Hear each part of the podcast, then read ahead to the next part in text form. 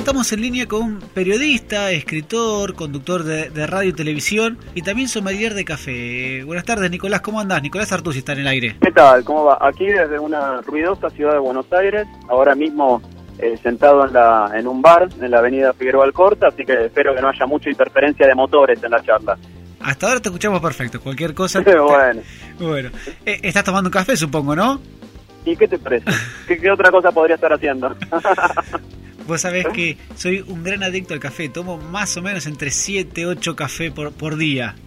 Bien, bien, bien. Yo tomo 10 y me declaro como un drogadicto porque como la cafeína es la droga más consumida en el mundo y consumo mucha cafeína, no tengo ningún pudor en eh, autocalificarme como drogadicto, que eh, de un poco, de alguna manera, un poco ese fue el lema de mi, de mi primer libro, Café, ¿no? Donde empezaba con esa frase escandalosa que decía, soy un drogadicto, tomo 10 cafés por día, y a partir de ahí desarrollaba, desde mi óptica personal, toda la historia del café.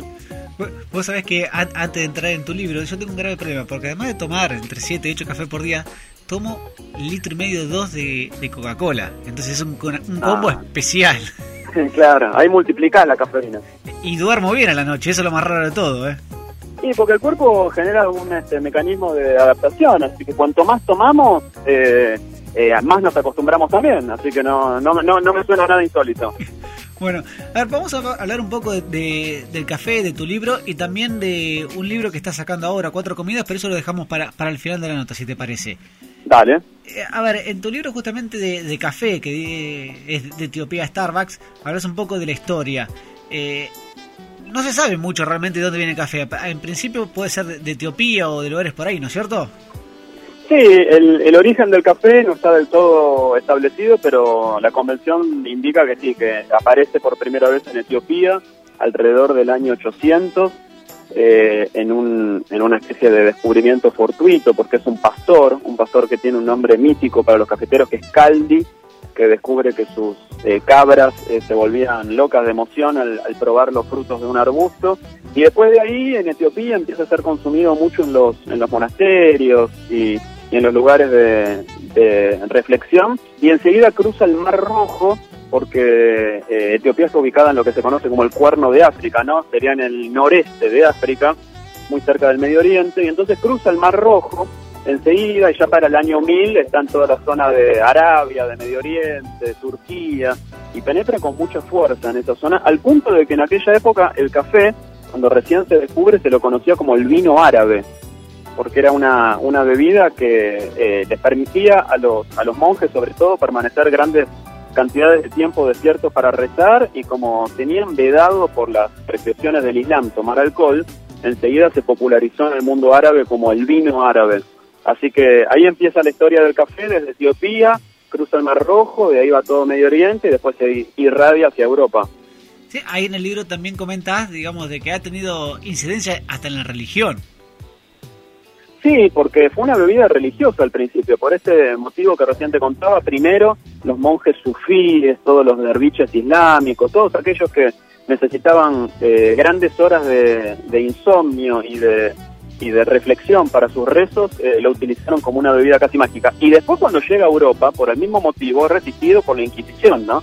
La Iglesia Católica alrededor del año 1600, que es cuando eh, el café oficialmente entra por Venecia a Europa lo, lo, considera una bebida del diablo. Literalmente le decían así porque era oscuro, caliente, venía de tierras no cristianas y, provocaba como un ardor interno que para los curas de la Inquisición era, era demoníaco. Así que en aquel año, en el 1600, el Papa Clemente VIII, ante la disyuntiva, eh, se vio obligado a pronunciarse, finalmente probó el café, le encantó, lo bendijo, le dio el bautismo y a partir de ahí, del 1600, el café se convirtió también en una bebida cristiana.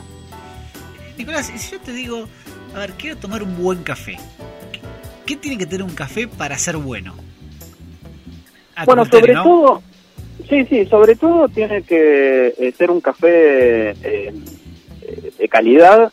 Esta, esta es una, no, es una verdad de perogrullo, sino que se llaman así, café de especialidad o café de calidad o café gourmet los que tienen unas características de la planta que, lo diferencian del café a granel que se hace para preparar café instantáneo, por ejemplo. Hay un montón de propiedades derivadas de esa, de esa calificación que la dan organismos internacionales. Pero sobre todo en la Argentina nosotros estamos acostumbrados a tomar café torrado. que es el café al que se le agrega, exacto, artificialmente azúcar al momento del tostado. El azúcar cuando se tuesta genera una especie de caramelo que recubre el café y que pervierte completamente sus aromas y sus sabores, por lo cual es este eh, notoria la diferencia. Hay que siempre lo primero elegir por un café tostado, un café de origen, de especialidad y después ir experimentando con la distinta manera de prepararlo. Eh, no es tan fácil de conseguir ese café de calidad que vos nombrabas, ¿no? No digo el tostado, bueno, sino, digamos... en, en, en, algunas tiendas acá en Buenos Aires, por suerte, cada vez se consigue más fácil y en otras provincias, digamos que, por ejemplo, la presencia de Starbucks, que es la principal cadena de café del mundo, que ya ha llegado a Rosario, a Córdoba, a Mendoza, eh, acá todavía no. otros lugares, todavía no, a Bahía Blanca ni a Mar del Plata tampoco. Eh, permite que uno pueda comprar un café tostado que, que viene de, origen, ¿no? De todas maneras, siempre recomiendo hurgar porque en cada ciudad de la Argentina alguna cueva, algún lugarcito donde traigan café de especialidad debe haber. Y, si yo te pregunto, porque a ver, uno eh, cuando va a Starbucks, por ejemplo, o, alguna de esas cadenas, empieza que está el café eh, colombiano, el de Etiopía, el, el. ¿Hay realmente diferencia de acuerdo al origen? Sí, hay mucha diferencia, sobre todo porque el café es una planta, es la consecuencia de una planta. Entonces, si nosotros notamos diferencia entre los distintos vinos según la uva de la que provengan, ¿no? Esta es una verdad aceptada. El proceso del café es bastante similar en ese sentido. Eh, el, café no es un producto químico, es un producto que deriva de un arbusto. Ese arbusto tiene una fruta, esa fruta tiene dos semillas adentro y esas semillas son las que se transforman después del tostado en el grano de café. Así que las características de esa planta, el suelo sobre el que esté plantada, la altura, la temporada de lluvias, el clima, los métodos de riego y todo, van eh, determinando una serie de combinaciones que hacen que eh, cada café sea distinto a otro. Entonces, un café de Colombia, donde el suelo tiene determinadas características, eh, es radicalmente diferente de un café de Etiopía, donde no solo las características naturales son diferentes, sino que también los métodos de, cosecha y de, y de siembra. Y si, yo te, necesito que me recomiendes uno, ¿cuál me puedes recomendar de todos esos? este es el que más me gusta a mí. Bueno, en sintonía con la mayoría de la gente, el café de Colombia es el que más este, aceptación tiene, el café original de Colombia, el café de origen aquí en la Argentina, porque es un café suave, es un café que, que perdura en sus aromas, ligeramente chocolatoso, también con con suaves aromas a, flores muchas veces, de un color eh, almendra clarito, no es el café eh, oscuro y astringente que nos suena a jugo de petróleo. Así que por lo general los consumidores argentinos, acaso también en una especie de solidaridad latinoamericana, están eh, inclinados a preferir el café de Colombia. Así que me parece que es un buen lugar para, para empezar a degustar café, café gourmet. Porque acá en Argentina, por lo que tengo entendido, la gran mayoría del café se importa de Brasil, ¿puede ser? Sí, el 97, 98% según el año del café eh, se importa de Brasil. Es un, es un régimen comercial muy, muy establecido desde hace muchos años, desde hace por lo menos 100 años, y, y ese 3% de diferencia viene de otros lados, de Colombia o de algunos países de Centroamérica o de África, pero en cantidades mínimas y en ediciones limitadas que bueno, vienen especialmente eh, para atender a estas eh, pequeñas cafeterías que hacen como un culto del café. Y si yo te digo, a ver, vos como, como sommelier, a veces voy a esas cadenas, a veces cuando viajo, ¿no? Voy a esas cadenas y, veo eh, granos de café y dicen de vainilla, de caramelo. A ver, ¿es un desperdicio hacer eso o no? ¿Vos considerás que está bueno?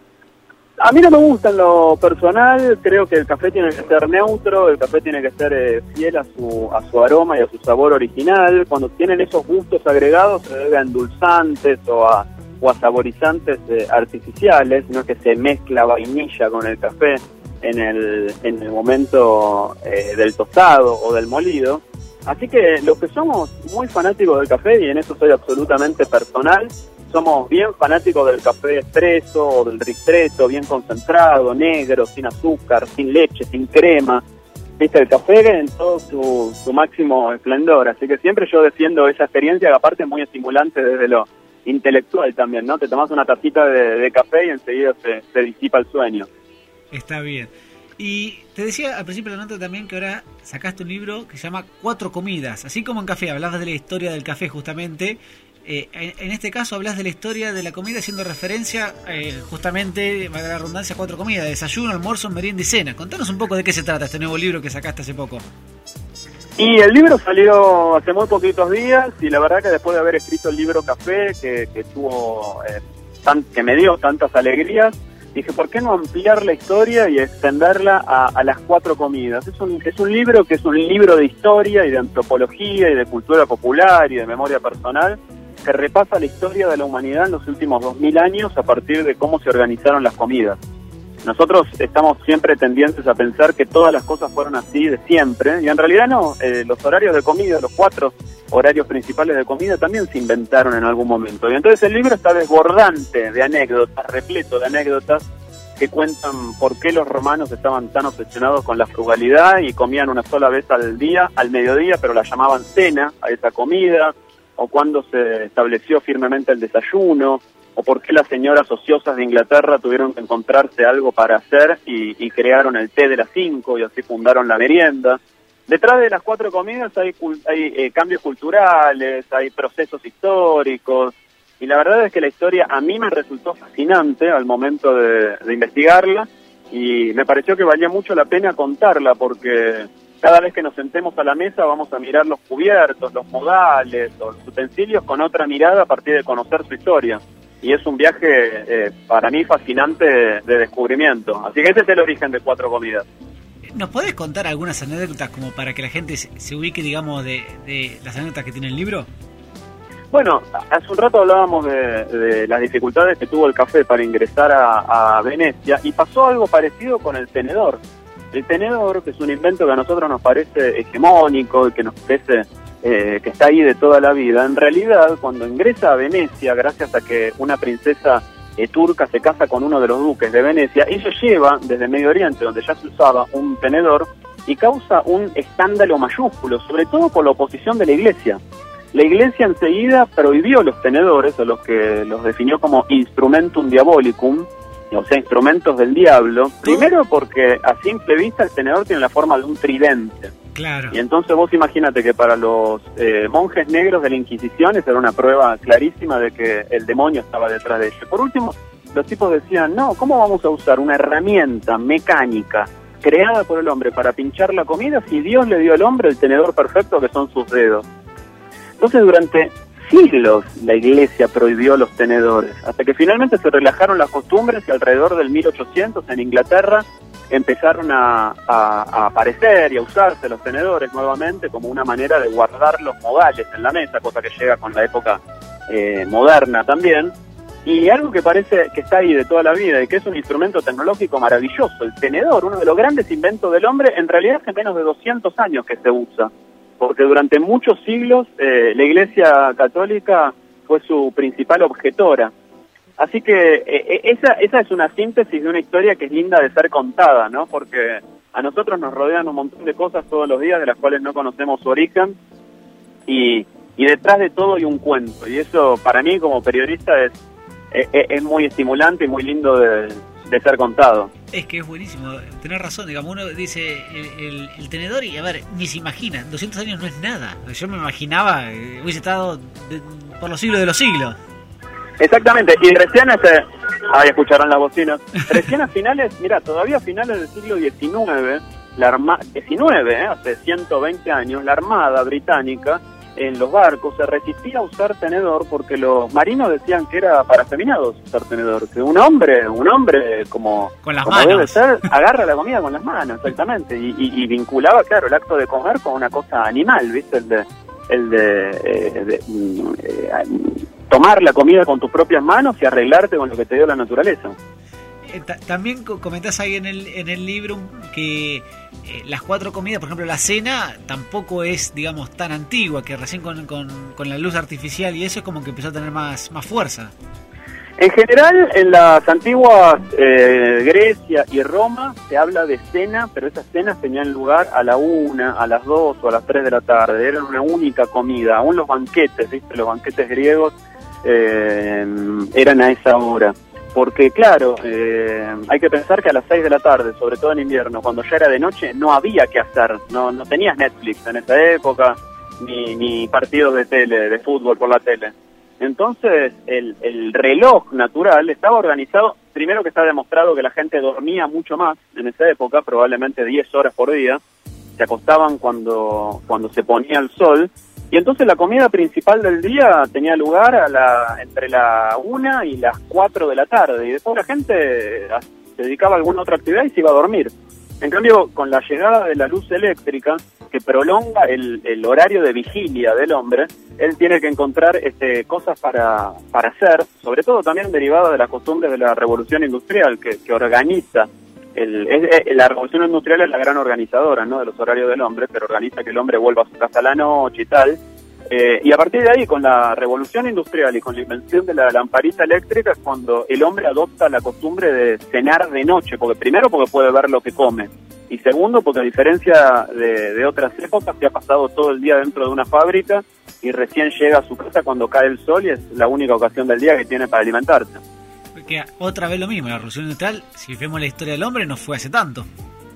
Exacto, exacto, por eso eh, muchas costumbres derivan de, años muy recientes, ¿no? La merienda lo mismo, es, es una costumbre del año del siglo XIX, de la, del 1800, ¿no? Cuando las ociosas duquesas inglesas estaban este, aburridas y no sabían qué hacer por las tardes y una de ellas este, eh, convoca a sus amigas y, y, pide a sus criados que tomen té. De hecho, hasta el año 1700 aproximadamente en Inglaterra se tomaba café. Después, bueno, por una cuestión de, de, cambio en la geopolítica de las costumbres, se empezó a tomar el té porque convenía mucho más a los intereses de la Compañía de las Indias Orientales, que tenía el monopolio del té eh, en el comercio con India y con China. Y, y, nunca había logrado Inglaterra que sus colonias cafeteras, como Jamaica o, las Islas Bahamas, dieron, dieran eh, demasiados buenos frutos. Pero, pero por eso, a mí me, me, encanta pensar que detrás de las costumbres hay razones geopolíticas y culturales, y, y un poco eso es lo que cuenta el libro. Antes era el Five O'Clock Coffee. Claro, exactamente. era el cafecito a las 5.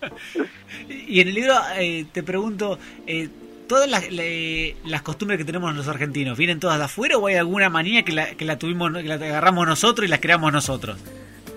No, muchas de ellas que también están contadas en el libro, eh, la costumbre de, del almuerzo de las indiadas, el guiso carrero, que era lo que comían tanto indios como soldados, en el libro se cuenta la fusión de esas este, tradiciones entre los pobladores originales y después los, los conquistadores o los este, represores incluso del ejército, la aparición, la falsa historia acerca del revuelto Gramajo, la falsa historia de la este, creación del dulce de leche. Digamos que, que, en la Argentina nosotros tenemos nuestras propias costumbres, pero que en gran medida están heredadas de, las costumbres españolas e italianas, que han sido nuestras grandes eh, patrias madres y que derivan de una organización menos rígida del horario que en los países anglosajones, porque nosotros tenemos una herencia de países donde todavía hoy, en el 2017, se duerme la siesta y donde se valora eh, mucho la, la, comida en familia y donde eso sucede en Barcelona o acá mismo, uno puede cenar a las 11 de la noche, cosa que, que no pasa en otro lugar del mundo. Así que, por lo general, en Argentina hemos adoptado costumbres de otros lados y, y las hemos este, eh, customizado según nuestros propios hábitos. Sí, no, no solamente los horarios, sino también eh, la importancia que le damos a cada comida. No nada que ver el desayuno para un anglosajón que el desayuno nuestro. Claro, y eso deriva justamente de, de, lo que hablábamos antes de la revolución industrial. El, el, desayuno anglosajón es tan potente y tan poderoso porque tiene que aportar eh, proteínas y energía para un tipo que se va a la fábrica eh, en un tren y que va a tardar dos horas en llegar al trabajo y que tiene por delante todo un día de trabajo. En cambio, estos países como el nuestro, los países eh, más septentrionales, han tenido siempre una relación más fluida con el mundo del trabajo y la revolución industrial tuvo menos rigores, ¿no? Así que en ese sentido, digamos que la organización de la comida fue más laxa en, en los horarios y, y, y, y, menos vinculada con esa obligación de alimentarte para el resto de la jornada que, que el desayuno original dejaba bien en claro. Nicolás, no te queremos quitar más tiempo, te agradezco muchísimo por la onda y, y le recuerdo todo, bueno, Cuatro Comidas es el, el, libro que acabas de sacar. Sí, lo publicó Editorial Planeta, está en todo el país, ya en todas las librerías, ahora en, en, el mes de mayo lo voy a presentar en la Feria del Libro, así que muy muy contento viviendo estos primeros días de la criatura en la calle. Así que te agradezco mucho, te mando un abrazo fuerte de Buenos Aires y me queda pendiente de visitar tu ciudad, así que cuando andes por ahí nos tomamos un café. Encantado, te dando un abrazo grande, Nicolás. Bueno, un abrazo grande, muchas gracias. No, gracias a vos, hasta luego.